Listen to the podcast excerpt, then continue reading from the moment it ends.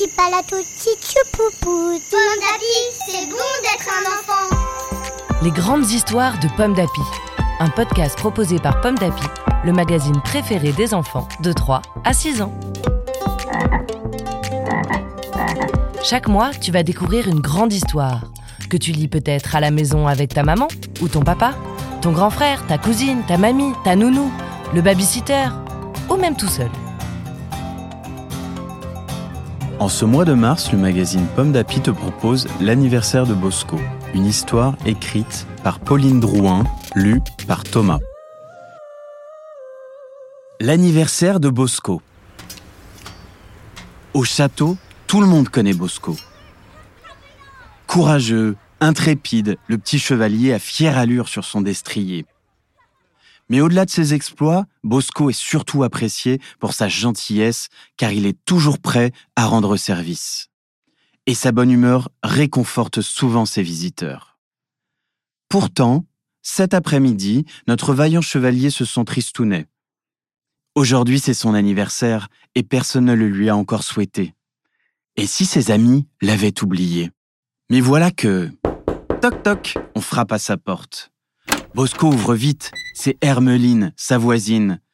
Bonjour Bosco, je voudrais faire une tarte. Tu n'aurais pas quelques pommes, s'il te plaît? Bien sûr, serre-toi, répond Bosco en lui tendant un saladier. Merci Bosco, répond Hermeline. Et hop, elle s'en va, ravie, sans même remarquer le pauvre petit sourire de son ami.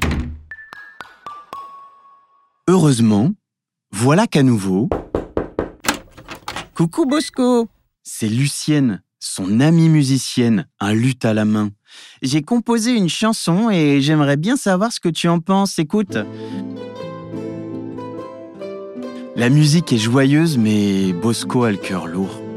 Lucienne aussi a oublié son anniversaire.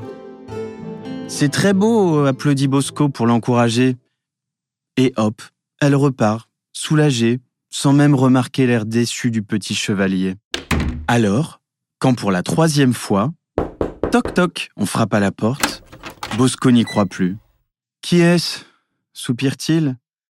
C'est Guillaume, son fidèle écuyer. Je suis désolé de te déranger, dit Guillaume. Je voulais brosser ton cheval, mais impossible de retrouver les trilles. Tu ne l'aurais pas vu?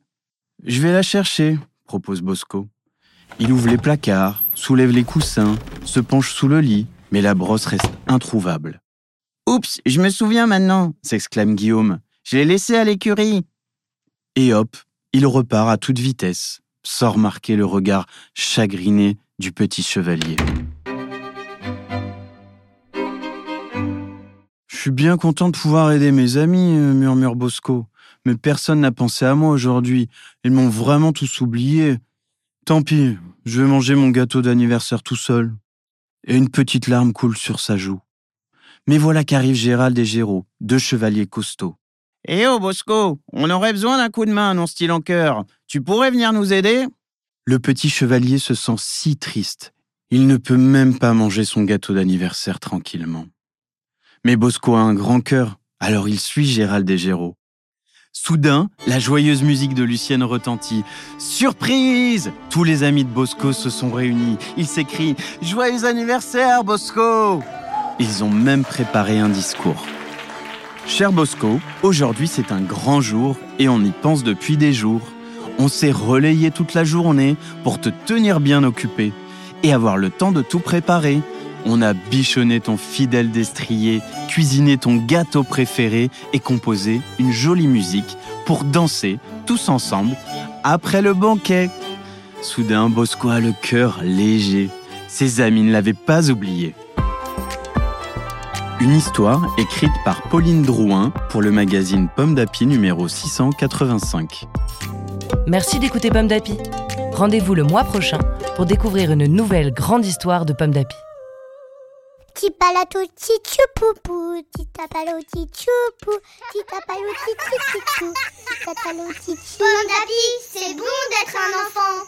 Un podcast Bayard Jeunesse.